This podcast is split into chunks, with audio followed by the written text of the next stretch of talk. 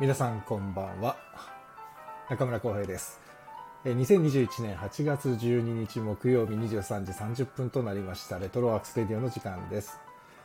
この番組は私演出家中村浩平が舞台や映画音楽などエンターテインメントの話題を中心に日々思っていること学びや気づきなどエンタメ以外の情報も微妙に混ぜつつお送りしている番組です。えー1時間番組です。お休みの前に、ながら聞きで構いませんので、お付き合いいただけたらと思います。どうぞよろしくお願いいたします。さあ、8月12日のお誕生日の皆さんご紹介します。えーと、二自由のミーヒさん。日本人の方ですよね。ミーヒさん。名前わかんないけど、本名が。あと、貴乃花浩二さん。元光源氏と諸星和美さん。あとはデビッド伊藤さん。淡谷のり子さん。ね。そして、俳優さん、吉岡秀隆さん、東幹久さん、デビッド伊藤さん、あ、デビッド伊藤さんいった？西村和彦さん。あと、陣内孝則さん。陣内さんと言ったら僕はあれですわ。もう20年ぐらい前に一回陣内さんの陣内孝次郎の肖像という白品館劇場のお芝居の映像チームで参加しましたね。怖かったな、陣内さん。当時はすげえ怖かったな、なんか。迫力があったな。ということで、えー世界中の8月12日生まれのお誕生日の皆さん、おめでとうございます。さあ、えーと、あ、ナオミンさん、MK2 さん、ジャズさん、ロックさん、こんばんは。皆さん、こんばんは。さあ、問題作ですね。そうですね。問題作ですかね。問題作か。まあ、チコちゃんさん。あ、ひろたんどうもありがとうございます。いやー、ということで、なんか、全国的にとんでもないことになってますね。というか、昨日ごめんなさい。昨日すいません。水曜日に毎週やってたのに、ルールを破って、ちょっと本当に僕の、本当に個人的な事情で、昨日できなくて、木曜日にずらしました。っていうか、久しぶりに木曜日やりますよ。で、木曜日はね、もうそもそも毎日やってた時も、なんだっけ、あの、読みたい戯曲のコーナーを収録でやってたんで、木曜日にライブ配信してること自体がもう相当久しぶり。もうびっくり。自分でも。ね。そんなこんなの木曜日。なんか、今ちょっとね、話しましたけど、なんか台風じゃないけど、災害級の大雨に、あとはコロナが間もなく2万人になるっていうね、1日感染者が。なんか、すげえことになってますね。もうどうしたらいいんでしょうね。なんかね、ちょっと今日も BS のニュースとかをちょっと見てて、そのコロナが大変なことになりそうだと。いや、ちょっとどう、どう歯止めが効かないんじゃないかってもう研究者とかお医者さんが言ってらっしゃるのを聞いて、ああ、こういう専門家がそれを言うとちょっと本当にドキドキしちゃうなと思って。ねえ、別に舐めてる人はいいないんだろうけど、ちょっとビビりますね。どうなっちゃうんでしょうね。来週からの稽古もどうなっちゃうんだろう。まあ一応僕もあの検査をして、あの、PCR 検査して陰性だったんで、まあ稽古には普通に参加できるんですけど、にしてもね、ちょっと毎日こう都心でに通うことになるので、これから、ちょっと緊張感があります。こんな、何、稽古の作品作りとは別の緊張感がある稽古って初めてなんで、どうしたもんでしょうね。ナオミさん、昨日寝落ちしたからラッキーです。あ、本当に？昨日、あ、じゃあ昨日やってたら聞けなかったんだ。いやいや、ナオミさん、どうもどうも。ありがとうございます。ロックさん、避難所生活なんてどう対応する？どういうこと？どういうこと？大雨のこと？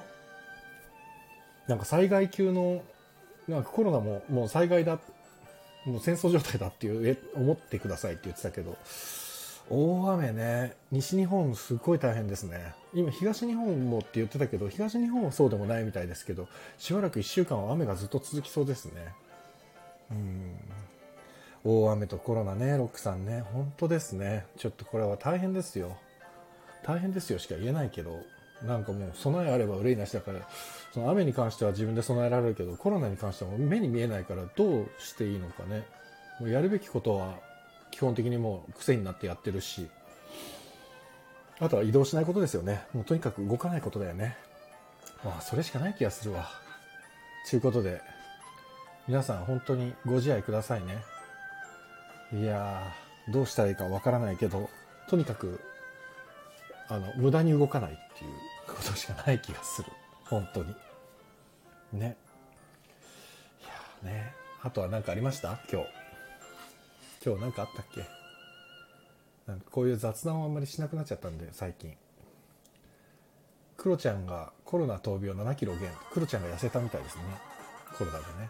あとそうだ、ジャンポケの斎藤さんが2度目の感染ってなんかもう、なんかテレビのタレントさん業、タレント業界がもうすごいですね。だから多分もう、タレントさんがこれだけなってるってことはもう世の中もっととんでもない数いるんでしょうね、本当はね。分かってないだけで。だって東京じゃない、神奈川の陽性率35%で出てて今日35%ってもう異常ですよね、陽性率。だからちょっともう、どうしたらいいんでしょうね。まあ、あと明るいニュースとしてはあれかな。大谷が38号打ったっていうことかな。14試合ぶりにね。ツーランホームランを。大谷翔平が。いやそんなとこですかね。あとは、メッシがパリ・サンジェルマンに行ったと。まあ、興味ないですか？はい、映画の話しましょう。ということで、そう、確かにまあ問題作っちゃ問題作。広田の呼びましょう。じゃん。さあ、映画監督の松岡弘さんです。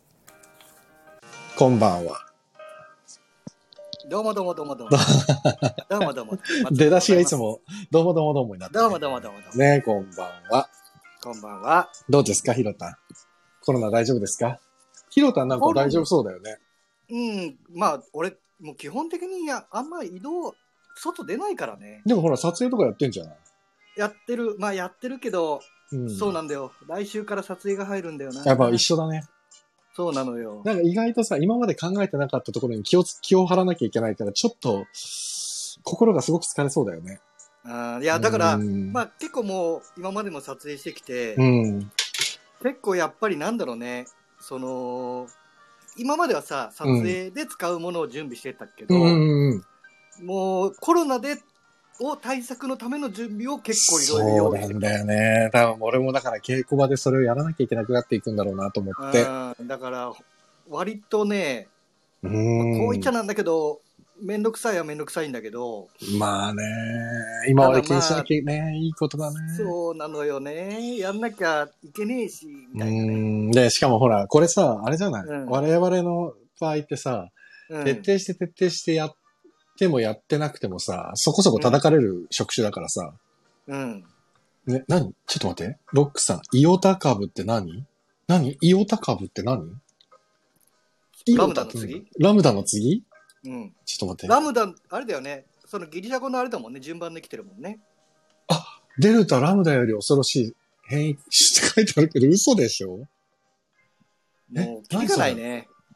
だって、ラムダももう今日本に入ってきたんでしょ？私立が、え、でも入ってきたって言っても空港で止まったんでしょ？止まったんだっけ？いや、でも入ってきてるよ、空港で止まって。まあ入ってるだろうね。うん。でもなんかさ、まあちょっと映画の前にコロナの話になっちゃうんだけどさ、なんか、もう今更言ってももうしょうがない話なんだけどさ、うん、これさ、もうデルタ株が出てきた時にこれはやばいぞって言ってさ、で、大阪で今年の初めぐらいにさ、うん、そうだね。あの、救急車がさ、もう受け入れ先がなくて、救急車で8時間待機して、まあ、亡くなっちゃった方とかもいたわけじゃない。うん。それが今東京で全く同じことが起き始めてるじゃない？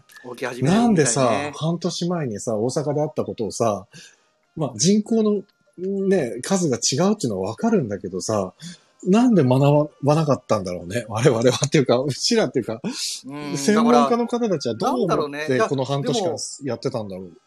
どうなんだろう。なんか、にしてもさ、専門家の人もさ、うん、結局今、その尾身会長にしてもさ、うん、そのテレビ言ってることって、うん、本当に去年と変わらないことを言ってる、言ってる。そう。だから、なんか俺ね、もう、ないのか、やりようがないんじゃない？ああ、そういうことなのか。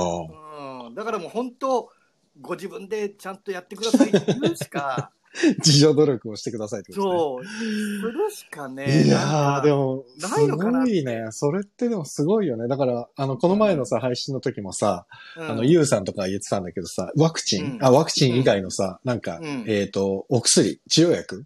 はいはいはい、はい。イブヨレクチンだっけ、なんか、わえっ、ー、と、治療薬が、とかっていう、あと、カクテルなんとかとかっていうね、やつがあるじゃん。ない。うん。今出てこないけど、名前がパッと。そこら辺が進んでいけばっていうけど、でもなんか取り扱いにだいぶ制限があるみたいで、ね、ねあ、イベルメクチン、イベルメクチン、そうだ。あと、なんか、うんいろいろ出てるけど、なんかむずあのさ、本当うんに、やっぱ早くさ、薬が欲しいわけだけど、うん、でもやっぱりね、副作用とかがあるから、そうね。でも、保険はしっかりしないと怖いは怖いじゃん。治験をしなきゃいけないというのもそうだし、治験が通ったところで多分世界中でその薬の取り合いになるでしょ絶対に。まあ、取り合いにはなるだろうね。うん、争奪戦になるじゃん、きっとさ。うんいやー、だからなんか、なんか、なんか、俺は本当にコロナって人間の、なんつうのかな。ちょっとこの、若干発展したに人間とこね、なんか、だから結局、まあ、ウイルスだけど、あの、自然の脅威にやられる？いや、本当にそうだよね。うんちょっとなんか、やっぱり自然には勝てないんだよ。お前らちょっと気づけよ、いい加減って、うんなんかさ、胸ぐらつかまえてる感じだよね、今。人間がやってることが本当に手に負えなくてさ。まあさ、コロナでまあ亡くなってる人もいるけどさう、んそれほど致死量が高いものではないわけじゃん。まあまあ、そうね。日本ではでも逆にこれがさ、本当にうん致死量高いものだったらもうアウトだよね。いや、でもだから SARS とか MERS みたいな致死量を持ってたら、あれはほらもう韓国の中で止まったじゃん、ほぼ。止まった止まった。いや、だからあれだったけど、あれがもう世界中にばらまかれてるような状況になったらもうアウトじゃん。だから、この今、ロックさんが書いてくれたイオタ株っていうのがどこまでなのか。イオタ株だって今ネットとかのニュースで見ると相当やばいやつじゃん。いうん。や、だからこんなだからまあでも本当になんかこういうのって、いたちごっこじゃないけどさ、うん。今デルタ株でどうしようどうしよう言ってる時うに、んラムダができてき。てうんで、今度ラムダだどうしようどうしようってなったら今度イオタが出てくるんだろうねうん。でもまあ、そういうことだよね。だから人間の体に入ってコロナを変異か、変異していくわけじゃない？だから誰かが感染してる限りずっと変異は起きる、起こり得る可能性があり続けるってことだもんね。でもだからインフルエンザみたいに、なんか弱毒性、なな弱毒化していくっていうか、弱まっていってくれればいいんだけど、最初からそこまで強くないじゃない？このそうコロナって。だよね。これが厄介だよね。ずーっ厄と。潜んでる感じっていうか。いやー、これは参ったね。どうしたもんですかね。ちょっとだからもう安心して何もできないっていうね。うんそう。なんか毎回毎回こういう話やっぱりすごいしちゃうけど。なんかね、なんかで今うん全然話変わるけど、うんうん。あの、ロックさんがさ、うんうん避難所生活なんてどう対応するって言って、大雨とコロナって書いてあったじゃ。うんんうんうんうん。わ、これちょっと映画にできるって一瞬思っちゃったんだよね。ああまあでもそれが表現者の差がだよね。なんか、大雨降ってさ、うん。どうしても逃げなきゃいけないじゃん、避うんうんうん難所に。うんなんだけど、避難所って人が密集するわけじゃうん。ん。でもそれって去年あったよね。そういう話が。うんうんうんもうニュースで散々出てたじゃん。避難所とコロナっていう。それのなんか葛藤とかって映画になりそうとか気がするい。や、誰かもう企画してしてると思うよいや、そんな。やってうんやってるわな。うんだって今一番身近な葛藤する、そこの、確かになんか確、うん、だって、でも、うんなんつうのかな、あの、タイムリーなさ、うん話題ってさ、今すぐ出す人もいればさ、結構ためらう人もいるよね。いるいる。それはいる。まあだから今回の、この太陽の話題もそうだけども、まあそうだね。なかなかね、そのね、触れていい場所といけない場所いけ。ない場所。だから、結構さ、その、あれ、えっと、地震があった時にさ、うんうん映画を作ってたのって、やっぱりうん。う、ん。ちょっと、ちょっと言っちゃってるそのシオンとかだったからね。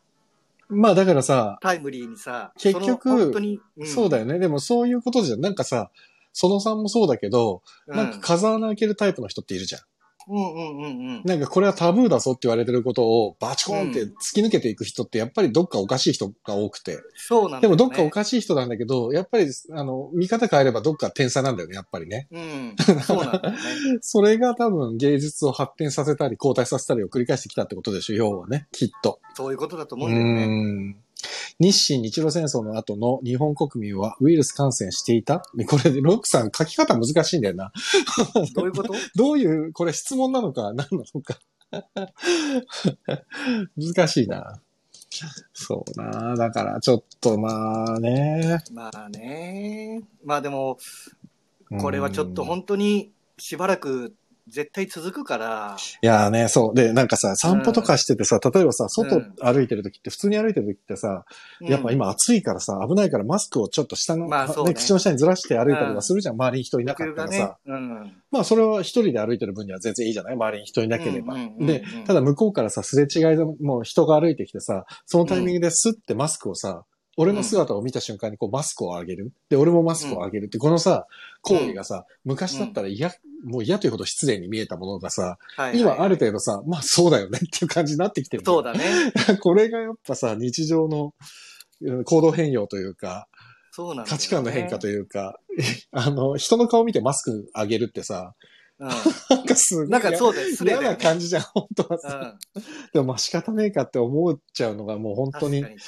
今なんだろうね、これがね。そう。だから、なんつうのかな、映画でもさ、うんうんまあ今、例えば撮影入る作品とか、うんうん。やっぱりそこどうするかっていう話はなんのよ。そうだよね。あーマスうクん、今のこの状況でいくのか、マスクまあ去年のね、4月頃にテレビドラマとかの業界も完全にそれで論争があったからね、一回うね。んう。ん、マスクつけてやるのか、それともコロナ、ノンコロナの状態で芝居するのかっていうね。そうそうそうそうう。んそこって、でもね、なんか、これやりようによってはすごく面白くなる、面白くなるっていう言い方も悪いけど、うんうん。でもわかるわかる。言いたいことはそう。そうそう。だからなんか、なんかね、前、カメラマンさんかな、監督かな、話してて、うんうん。こんだけみんなマスクしてるじゃん。うんうんうん。だからもう下の顔は、下は見えないわけじゃん。うん、そうなんだよね。だからもう逆に、うん。それがエロティックになるよねっていう話をしてた。あでももうみんなそう言ってるし、あれなんだよね。もうさ、マスク取ることに抵抗がある人増えてきてるんだってね。うん、みたいね。うん、だから、俺だからそういう意味では、ドラマとしてすごいマスクっていうものをうまく使ってたのが、俺の話、あ、俺の家の話？クドカンの。うん、うん、うん。あれがね、すごい絶妙にマスクをうまく使ってたんだよね。まあ、マスクマンの話だっていうのもあるけど、あれはうんうんうんコロナが起きてるっていう状態の話だったし、あと、うんあの、乃木明子さんの、あの、ミュー404。はいはいはい。ミュー404も最終的にコロナの世界っていうのが、うん、うん最終回の最後の方でポンと出てくるんだけど、うん。だから、うん、やっぱ使いようなんだと思うんだけど、でもここまで長引くと思わなかったからねなんか、ちょっとう。ん。で、多分俺もうね、これがもう本当なんだろう、この先、うん。なんだろうな、日常化すると思うんだよね。うんたとえコロナが収な収まっても。うんうんうん。なんかねそれに慣れちゃうっていうか、まあそう、日本人はね、もうそもそもマスクをつけるそうそうそうそう。部類の国民性があるからね。なんかね、最初の方は言われてたじゃん。うん日本はマスクつけるから、そんなにコロナの影響がないって言われてたけど、うん最初の方はね。まあでも今ちょっと怪しくなってきたね。もうそんなの関係なくなってきたよね。う。うんん。ていうかもう本当に我慢の限界を迎えてるそうなんだよね。みんながもう。なんだろうねって感じだよね。そうね。うんまあまあ。うん。そう。だからやっぱこういう、なんだろうね、時代になるから、うん、なんか表現もやっぱりみんな暗くなっていくよね。いやー、もうなんかそれが辛いよね。そう。こういう時こそハッピーな話見たいけどねい例だなと思って、うん。まあ開会式も閉会式も、うん。まあ暗かったよねって思っちゃったのよ。まあ、開会式は若干暗かったのは覚えてるけど、俺閉会式は見てないんだけど、閉でも会式もねスカパラとかだったんでしょ？いや、でもね、なんか、なんていうのかな、その、思いとかっていう感じじゃなくて、例えば、うんその閉会式は、うん。スカパラが演奏して、うん。で、ま、あのー真ん中がね、うん。なんかその、東京の公演を表してみましたとか言って、おうバーっていろんなパフォーマーが出てきて、そこで踊ったりとか、パフォーマンスしたりしてるっていうのがあったんだけど。なんかそれ自体が、うん。なんかちょっとえっと思っちゃって、だからまあまとまってなかったんでしょ、要は。まあまあ、ちょっっとね 乱雑な感じだったっていうのはなんか聞いたけどね。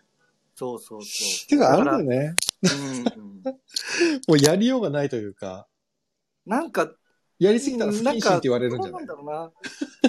いや、でもそれ、うん、やっぱ言うのかな。わかんないけど、やっちゃ、やっちゃうんだったらもうやっちゃうしかなかったそうのかそうそう。もしれないけどね。なんかせっかくさ、まあ、いろいろ言われてるオリンピックだけど、オリンピック祭典なんだからさ。ね、まあでもなんか話を聞いたところによると、うん。えっ、と、SMA のうん。人ばっかりだったらしいね。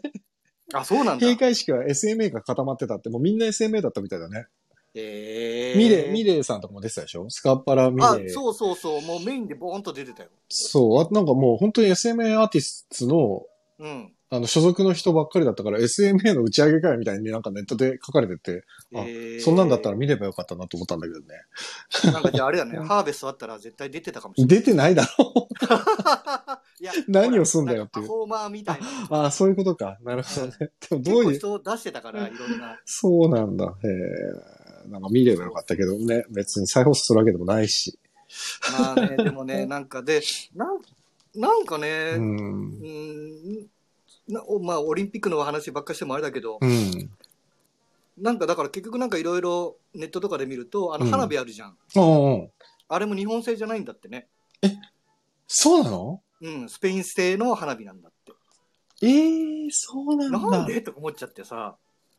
あらまあ、不思議。そうなんか日本の文化はあんまりうまそうそうくなんか捉えてなかったね、正直ね。だから、本当になんだろう、大玉みたいな花火は全然打ち上がらなかったから、ああ、そうなんだね。あの、あ競技場の周りをくるくる回る花火ばっかりだったよね。そうそうそうそうそうそううんそそうだね。う。ね、いやーなんかいろいろね。なるほどね。まあちょっと閉会式は機会があったら見ますわ。うん、まあまあ別に見なくてもいいけどね。そうなんだ。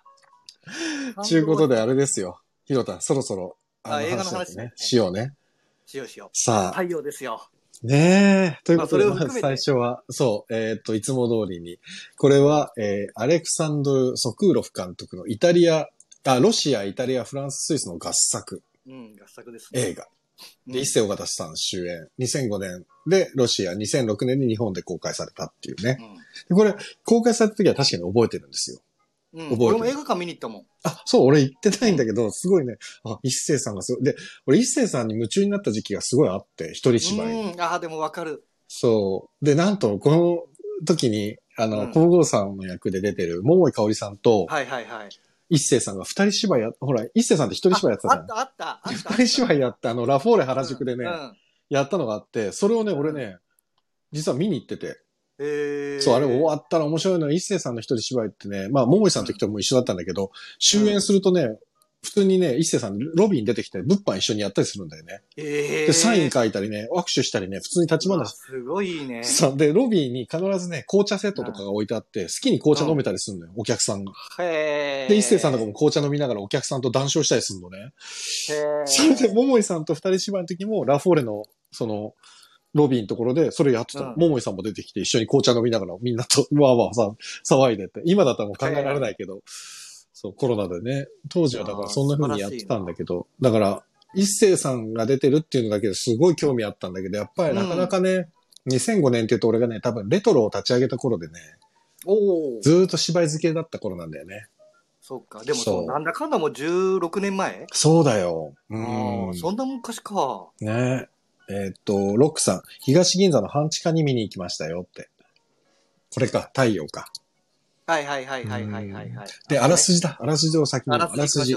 えー1945年の日本第二次世界大戦の終戦直前、はい。えー球場、だから、まあ、あれですね、えーっと、皇居のうん地下に設けられた防空壕で、疎開した皇后や嗣宮はじめ親王たちと離れ、天皇は孤独に過ごしていた。ラジオから日増しに激化する沖縄戦の様子が流れ、重苦しさが増す。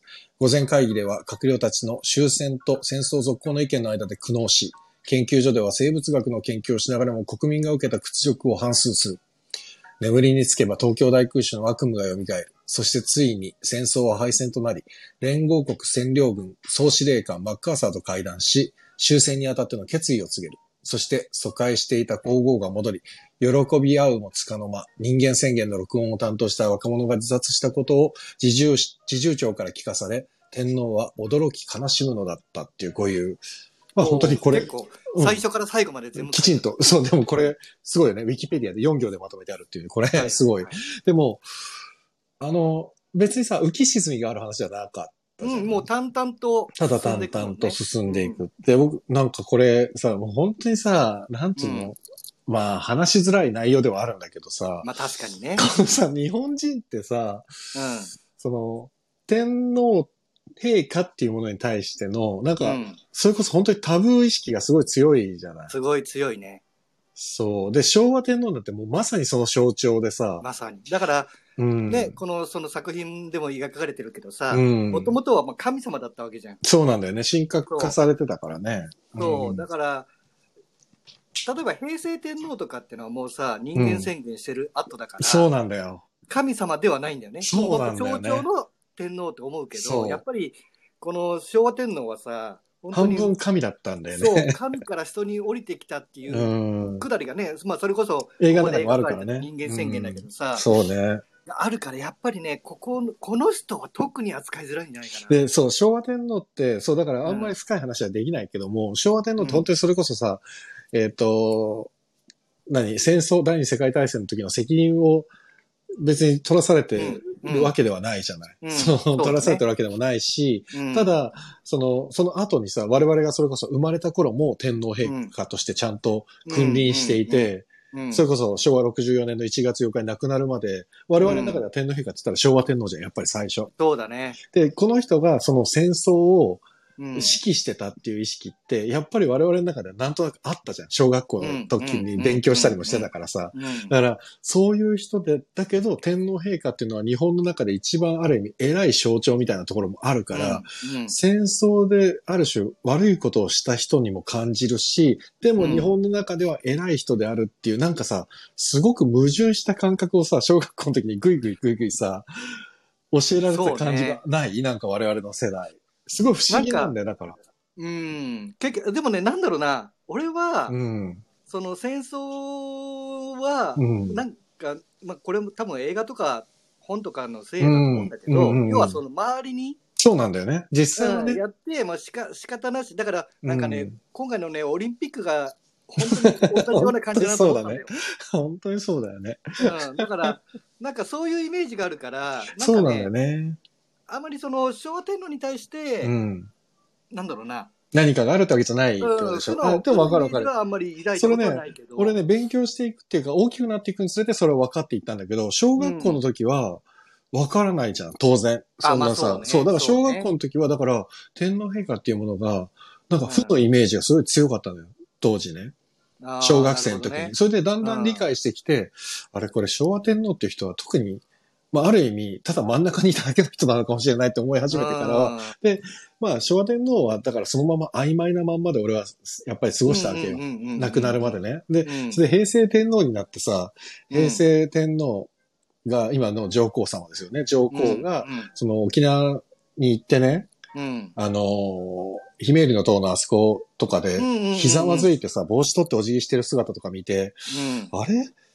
ちょっとイメージやっぱ天皇っていうか、皇皇室のイメージって俺だいぶ違くて、だから昔と。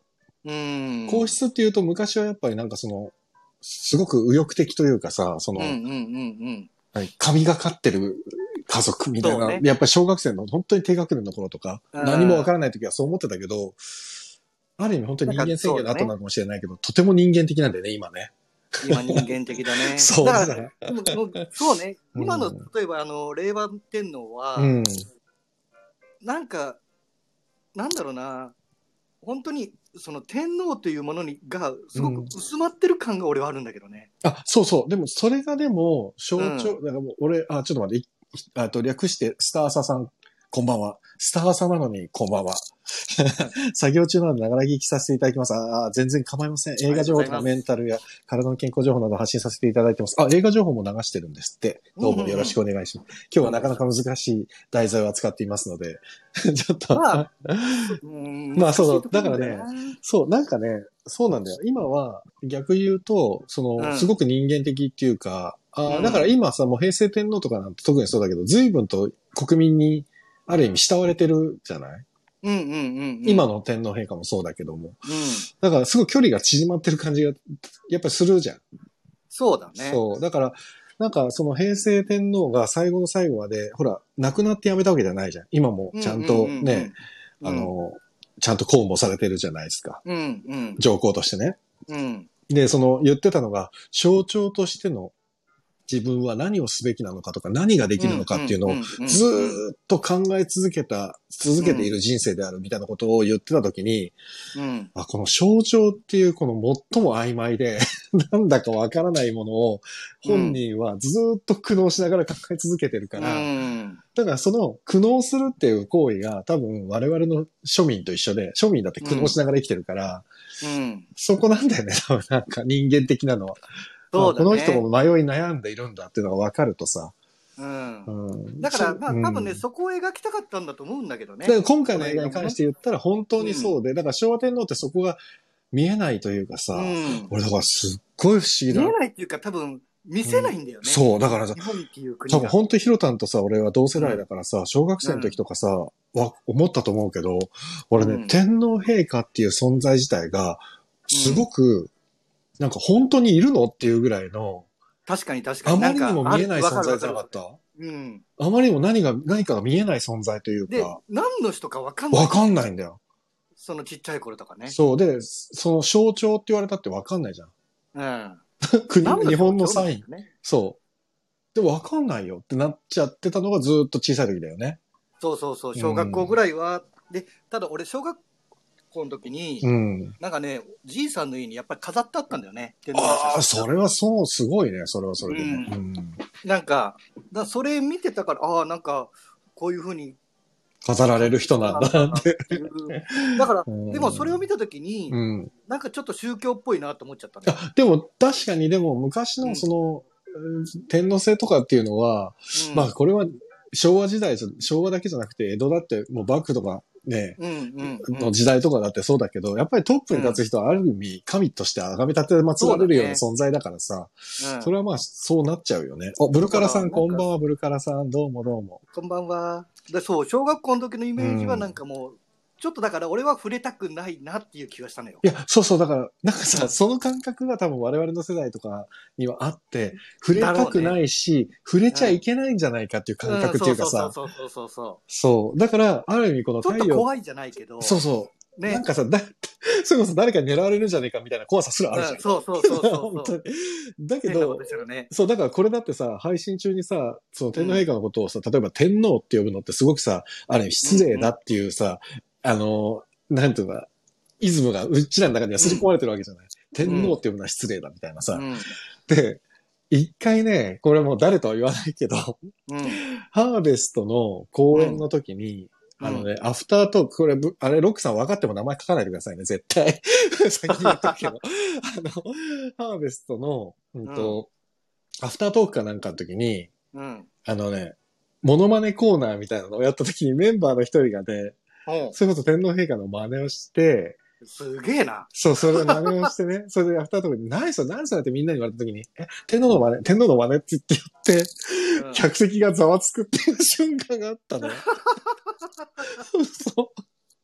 それで、でもそれが世代の差なんだなと思って、我々としてはさ、ね。ドキッとするじゃん。なんかねいやっぱ怖怖さがある、ね怖さあるじゃん。どうしてもさあ。るある。でもやっぱり今の10代、20代の子って、平成天皇しか知らないから、そうだよね。絶対そうだよね。俺ら、そだからまあだんだん薄まっ、本当に薄まってるよねう。。うん、そうなんだよね。だから、あ、えっ、と、えーあ、ロックさんごめん。ちょっと、あれしてた。立憲君主制で国家元首なのですが、政治には関関与できない。うん。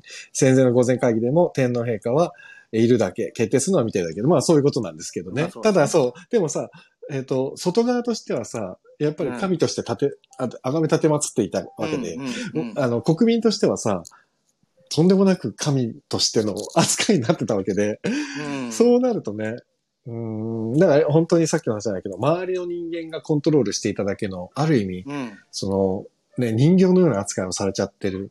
そう。だから、らなんか本当にこの、の作品ってその苦悩。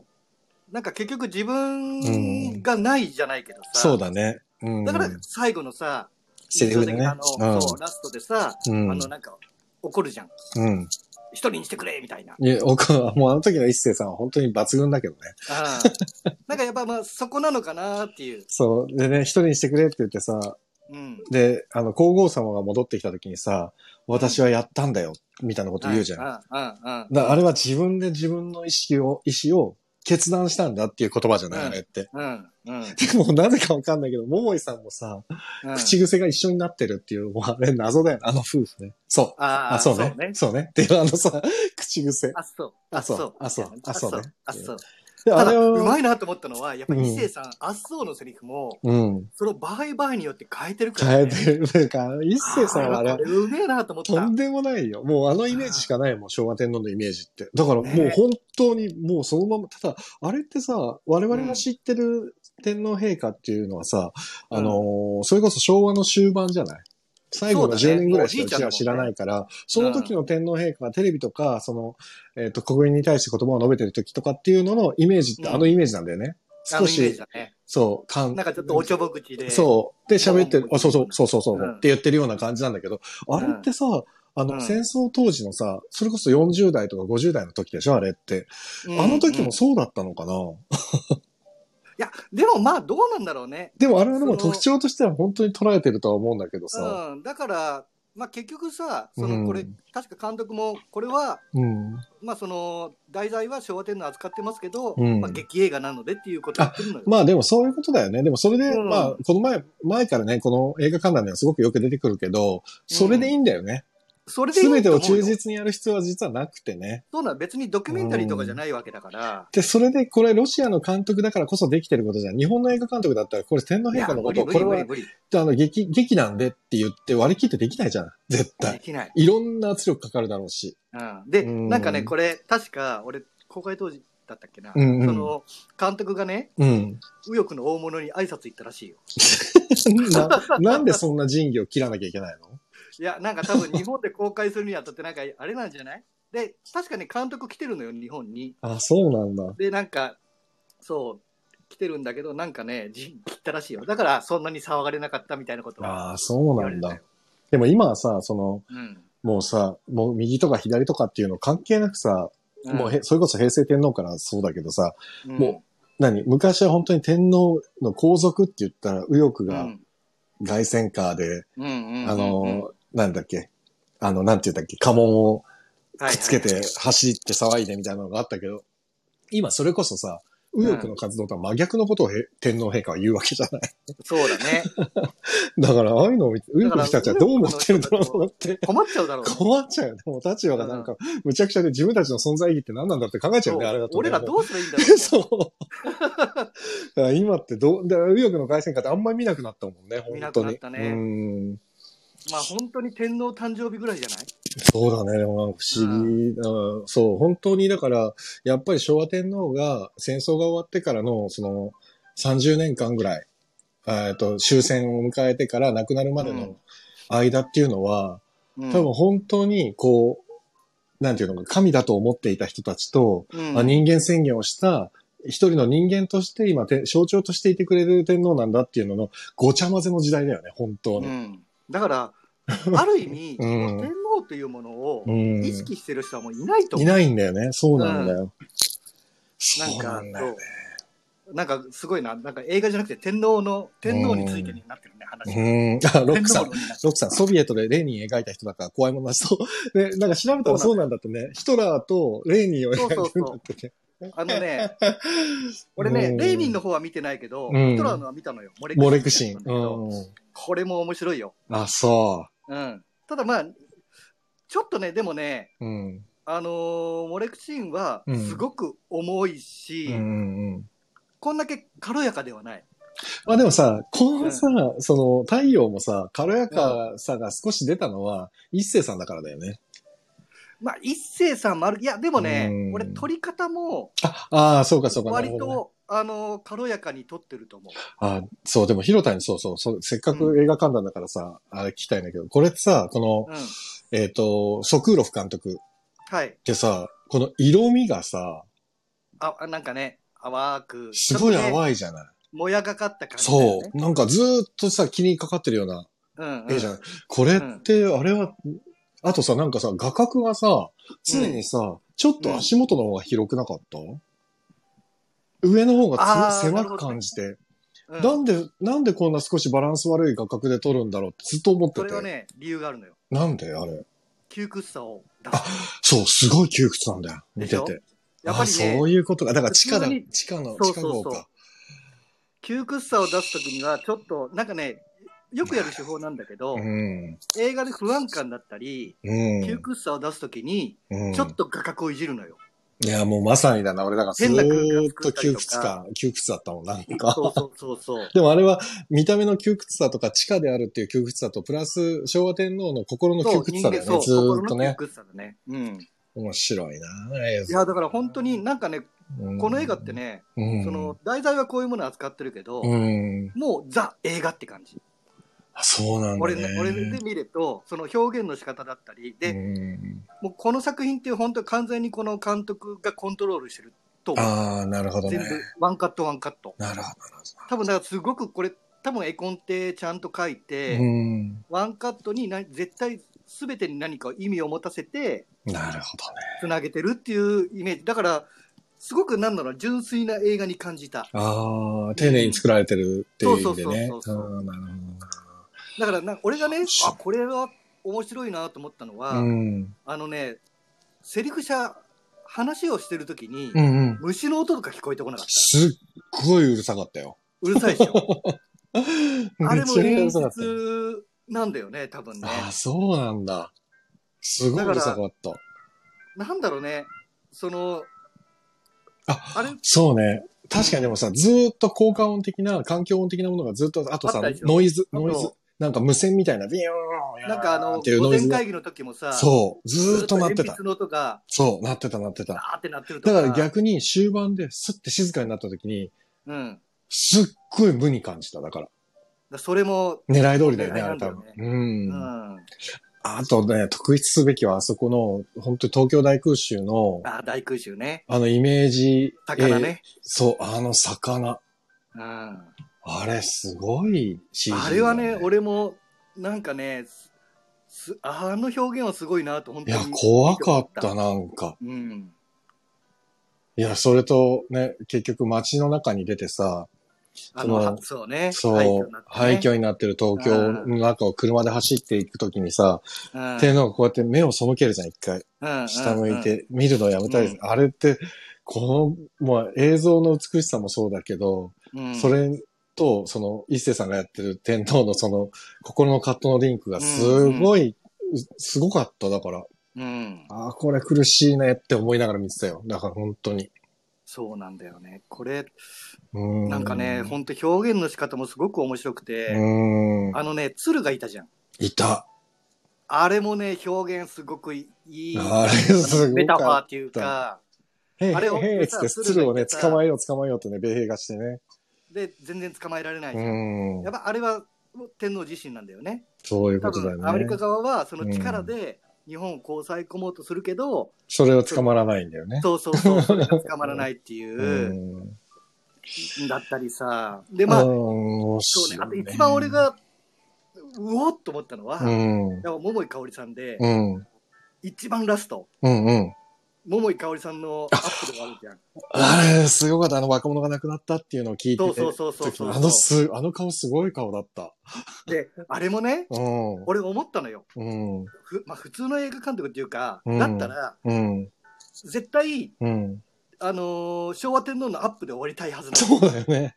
でも、あれは外して桃井さんに言ったじゃん。しかもさ、うん。なんつうんだろう、桃井さんの表情がさ、うん。同情するわけでもない、なんつうんだろう、すっごい苦しいさ、うん。なんつう、なんて言えばいいかわかんないような顔するじゃん。すごい表情だよね。あれ、なんちゅう顔するんだろうと思って。でも、それは多分、うん、あれ、か、あの、天皇陛下の顔を見たときに、映し鏡のような顔してるんだよね、多分ね、きっと。うん。うん深い悲しみもあればっていう。うん。なんか本当にあれはね、もう、なんだ、本当にうまいなと思った。それは本当に、なんだろうね、ズバッともうそのものを見せるんじゃなくて、うん、こっちが想像させるどどういう表情してんだろうみたいなっていうのを思わせるやり方いや、あれは本当に見事でしたね。ああ、見事でした。うん、アロックさん、写真撮影のシーンのお互いの興味の工作が好きです。あ、あそこもね。アメリカ、そうだね。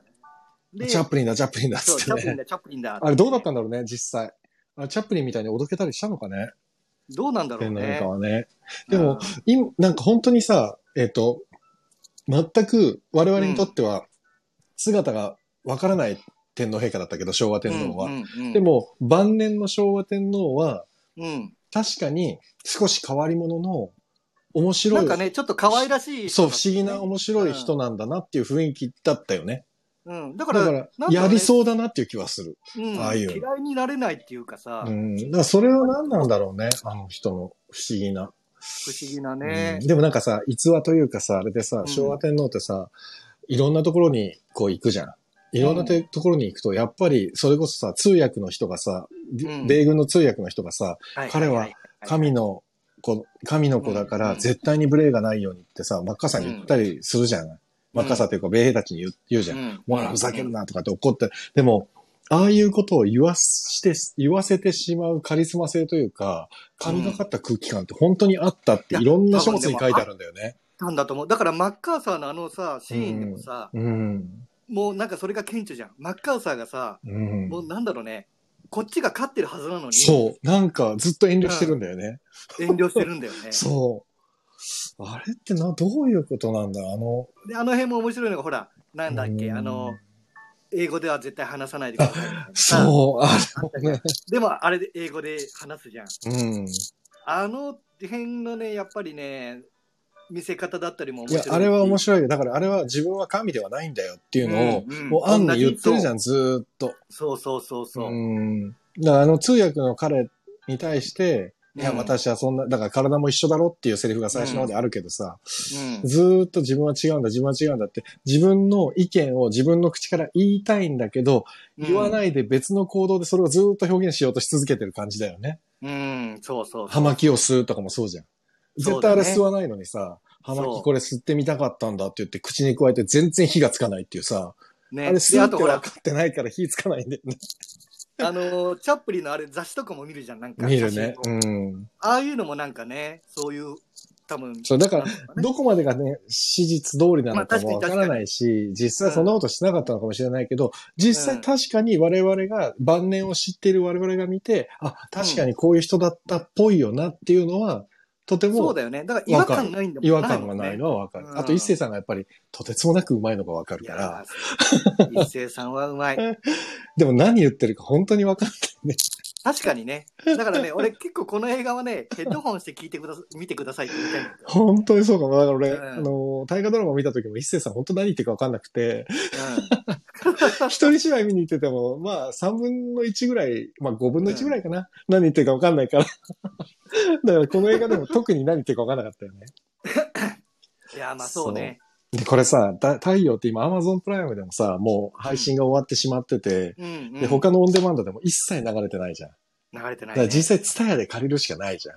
まあそうだね。で、ツタヤも置いてあるところと置いてないところがあるらしいし、置いてあっても1枚がそこらみたいで、でうん僕どうしようと思って、うちの近所のツタヤではなかったのよ。はいはいはい。借りられちゃってて。なるほどね。なくて、うわ、これやばいぞと思って、ネットで調べてたら、うん、あのね、新品がね、1000円で売ってて、おお。で、買ったの。あ、買ったんだ。そう、翌日に届いて。それですぐ見れたんだけど。いや、でもね、これは本当に、うんなんだろう、映画の勉強にもすごくいや。だからこれはね、良題かったと思って、1000円で買えたのラッキーだし、あ、これは全然撮っといていい映画なんだなと思うん、って。全然いいと思う。うん。あ、なんかね買っちゃったね。ロックさん一緒だわ、俺と。あ1000円でした俺1000円でしたよ。あ、ただね、あの、送料が、えっ、と、500円かかった。ね1500円だったかな。うん。うん。そう。いや、でもこれはなかなかだから、なんて言うんだろうね。その戦争の話っていうよりも本当人の話だったね。まあ人、本当に人だと思う。うん、人の、うん人、人物を描いた話だったな。うん。うん。周りのその、自重、自重長の佐野史郎さんとかの、自重のお手伝いやってる人とかも、うん、なかなか皆さんね、なんかこれあれだってね、うん。日本語に直したの、うん佐野さんなんだってね。えーそうなの？あのね、いや、もともと日本語で来てたんだけど、うん。要はそのロシアにいる日本の人がロシア語の脚本を翻訳してやってるから、うん全然なんか違う日本語だったんだって。なるほど、なるほど。で、それを佐野さんが直したら、なんか、それがなんか、監督気に入ったらしくって、なんかへね、もう真横に置いて、え。うん。今の日本語は大丈夫かみたいなことをずっと聞いてたらしい。ああ、そうなんだ。ああ、でもね、佐野さんこの前ね、倒られ、ん倒れられたからちょっと。そうね。だからこれ思ったのはさ、要はそん外国のロシアの監督がうんうん日本語の英語を取ってるわけじゃん。そうだね。うん。でそのニュアンスとかっていうのはさ、うん監督は絶対わかんないわけじゃん。うんうん、そうだね。あ、そうなんだよね。そう。でもそれでもさ、うん OK 出したり NG 出したりするわけじゃ。うんん。だからそれ考えると、映画って、うん。うん極論だよこれ、うん言葉じゃないのかなっていう気もするのよ。ああ、なるほど。うん。やっぱり絵だったり、うん。その雰囲気、空気感だったり、うん。で見せられるのかなっていうのをちょっとね、あの、なるほどね。うん。それはでも確かにそう割とね、まあ、セリフもそんなにうん。ね、たくさんあるわけじゃないじゃん、この映画。いや、本当に静かな映画だよね。うんすごく。うん。っていうのをなんかね、だから、ああ、そう、だから、なんつうのかな、映画の原点って、うん。映画の原点っていうか、映画の元って写真じゃん。そうね。うん。で、テレビの原点って、うん。ラジオなのよ。ああ、そうか。なるほど。だからそれが、まあ、今もごっちゃになってるけど、うん、うんうんうん。昔はそのが映画とテレビの違いだったのね。なるほどね。うん、なんかだから俺、それをね、なんか改めて、あそうだよ、映画は写真？うん。写真から派生したものだっていうのをね、なんか気づかせてくれたかな。ああ、でも確かに、え、え、一枚の絵としても美しいシーンは山ほどあるし、ねうん、どこ切り取ってもね、美しいから、うん絵になるところがたくさんあったね。そうそえー当時の日本人の象徴は、その四郎さんが背負っているのかも。ああ。なるほどね。ああ、なるほど、なるほど。う。まあそうだうね。ん。一番、その、国国民に近いっていうか、そうだね。うん、人だったからね。チョコレートの時とか、ところとか面白かったな。面白かったね。そう、でも、佐野史郎さんがその、何、セリフを翻訳してるっていうのも、なんかすごく面白いなと思って、その、俳優自身がね、日本の俳優が、あの、ロシアの映画監督の言葉をちゃんと日本の俳優の言葉に変えていくっていうのはすごくうん、うん。いいよね。だからほら、あのさ、ひろたん、あれ知ってる？映画の演技っていう本知ってる？映画の演技。あ知ってる知ってるあ知ってるマイケル・ケインの。うん、うん。あれのうん、さ、翻訳も矢崎茂さんがやってんだよね。あ、そうだ、俺持ってる持ってる。俺も持ってる、あれもうバカ売れしてさ、もう廃盤になっちゃって今売ってないんだよね。え、そうなの？あれ多分ね、今一冊中古とかでね、7、8000円で。ネットで売買されてる。俺も、あれはもう一番最初に俺が映画の演技っていうので勉強した時に一番参考になった本だね。あすげえわかりやすかった確かに面白かった。うん。わかりやすくて。うん。役というのはこうやって生きるんだみたいなのが全部書いてあったから。うん、うん、うん。そう、だからいろんな子にハーベストの最初の頃はまだ売ってたから、これ、読むだけでも面白いから読んでみたらってみんなに言ったのよ、当時。うん、うん、うん、で、それこそ青山美里とかすぐ買いに行ってすぐ読んでたし。うん。ああ。そう。でも、結局ね、その後ね、数年経ってから誰かが、うん、あれ、小江さんが言ってたのあれ何でしたっけって言われて、マイケル・ケインの映画の演技だよって言って、うん。それこそあれだよ。あいつ、あのー全裸監督に出てる森田美里なんかは、はいはいはい。映画の演技を読みたいから、あ、あうんなんて、あ、なんて本でしたっけって言われて、森田に聞かれて、あれうん映画の演技だから、あれ読んだ、もう、もう、美里なんてちょうどいいから読んだ方がいいよっつって言ったら、あいつ本屋さんに探しに行ったらなくて、ああ。それでなかったんですってなったから俺の貸してはいはいはい。っていうのをやったぐらい。ええそうなんでこれあんなに売れたのになくなっちゃったんだろうっていうぐらい売れた本だと思いやーでもあれは名著だよね。う。名著だと思う、本当に。うんなんか俺も、俺はね、役者じゃないからあれだけど、うんまあ、その、監督側目線から、あ、こういう役者こんなこと考えてんだとか思いね、ながら。でも、そういう意味では、矢崎茂さんが翻訳してるっていう意味では、なんかうん俳優さんがそうやって翻訳できるとかっていう、なんか自分の言葉をちゃんと母国語に。意思をちゃんとね、変えて伝えられるってすごくいいことだから、なんで俺勉強しなかったんだろう、英語の。いや、でもそうだよね。うーん、すなんか全ごくいい。然さ、その、役者じゃない人が訳したらさ、うん。多なんかその分全然違くなるもん。ニュアンスもね、違そうう。ニュアンスになりそうじゃん。そう。だからこういう、と、と、特にさ、こういうデリケートな作品を作るときだって、確かに。そういう能力ってめちゃくちゃ役に立つだろうなってやっぱ思うよいやー、ね本。当に。ああ佐野史郎さんやっぱねやっぱりすごいな、と思なんかで、そう、俺なんかうんなんだっけな、佐野史郎さんのインタビューかなんか読んだんだけう。ど、うん。これでなんかね、オーディションは阿佐ヶ谷でやったらしいよ。この映画？うん。えあ阿佐ヶ谷の、なんかね、劇場とか行ってた。あら、じゃあ、うんと、アルシェとか、アルテパティオとか。なんかまあ、とか見たいよ。えで、まあ実際これ撮影はロシアでやったみたいなんだけど、そう、でもさ、そうだそ。皇居がさ、うんあ。れ皇居がちょいちょい出てくるじゃない？全然皇居に見えないのは、あれはもうしょうがないのか？ロシアの建物を使ってるんだね。うん、と思うよ。全編ロシア撮影だからただでもさ、皇居自体も実はさ、未だにそうだけどさ、我々はさ、中がどういう作るのか誰も知らないじゃん。いや、そうなんだよね。写真もないしさ、別になんか日本家屋っぽい建物なのかなぐらいのイメージしかないからさ、うん。実際どうなのか、多分この監督さんも見れてないしね、実際ね。いや、見れないでしょううね。ん、だから。まあやっぱり相変わらずそう考えると謎に包まれてるよね、皇室ってね。いや、本当にそう思う。だいぶ開かれたけど。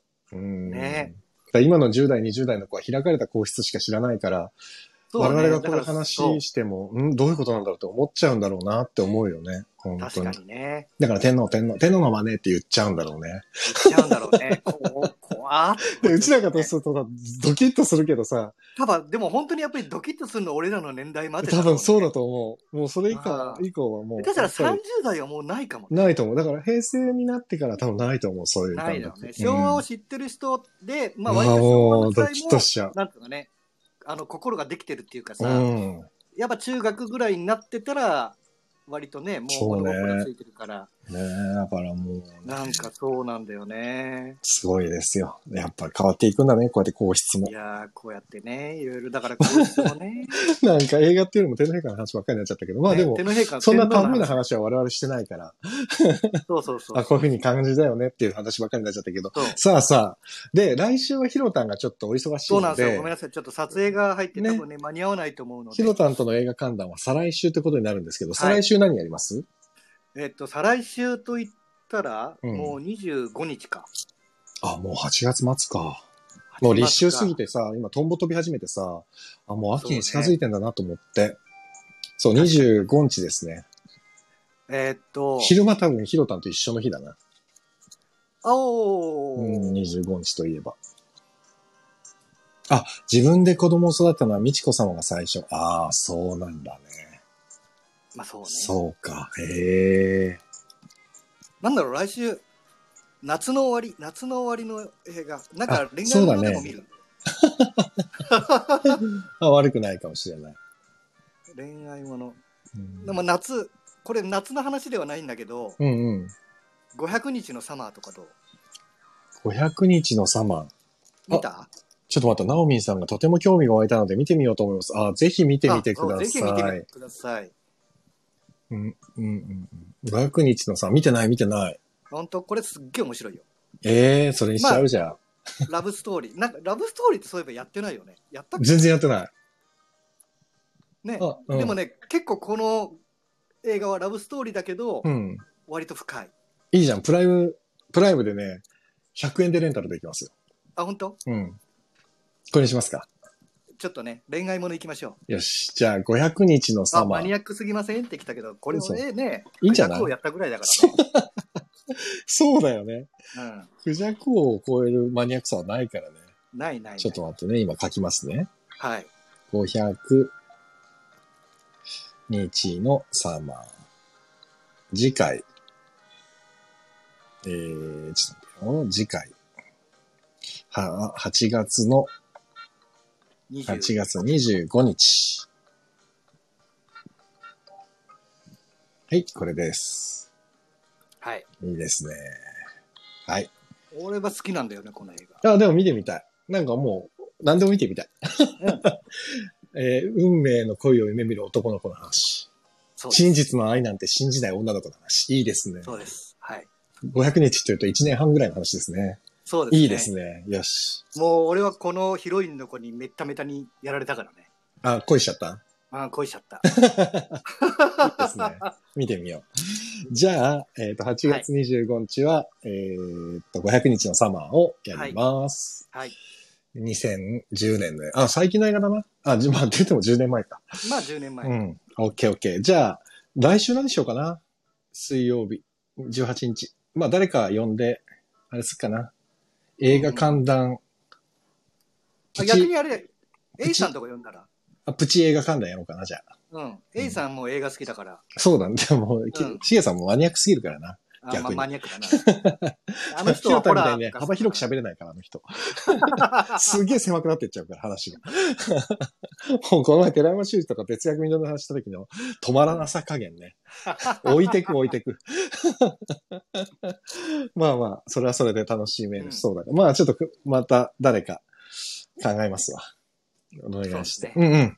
ということで、ひら、ひろたんは次回25日にまたお会いしましょう。ということで、締めます。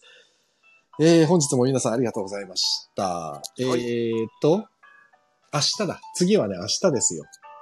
で、明日は、えー、また、脚本家演出家の早川康介さんと、えー、三谷ナイト、舞台編、やります。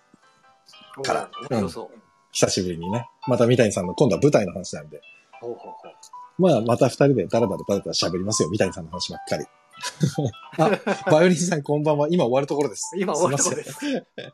なんで、えっ、と、三谷幸喜さん好きな方、舞台好きな方、よろしければぜひ、金曜の夜ですから、ちょっと夜更かしできると思うんで、ぜひお付き合いください。あと、ひろたなんか言いたいことある？えー、大丈夫です。大丈夫ですか？はい。まあ、とにかく皆さん、ちょっと体に気をつけましょうねっていうことかな。うん。怖いから、本当に。何にせよ。もうダメだ。落ち着かなくて。いつになったらこれが落ち着くのかわかんないけどね。に。うん、そうね。うん難しいあね。、あとはそうだ、あれやりたいんだ。また。あの、リーディングをやりたくて。おー。そう、もう予告しちゃうけど、高皿先生が一本書いてくれたんでね。おー。そう、サラが書いて、高橋サラ先生が書いてくれた作品をどっかで発表したいなと思いますので、ぜひお楽しみに。うん。ということで、えー、皆様本日もお付き合いありがとうございましたあ。りがとうございました。はい、お相手はレトロワークスレディオ中村浩平と、松岡弘でした。皆様、良い週末をというか、明日金曜日またお会いしましょう。明日の夜また。はい、おやすみなさい。おやすみなさーい。バーイ。手、手、手、手、手だけ振ろう。手だけ振ろう。あー、ありがとう。NK2 さん、ナオミンさん、ありがとうございました。ロックさんもおやすみなさい。ありがとうございます。あ、皆さんの名前言うの忘れちゃったけど、ごめんなさい。おやすみなさい。切ります。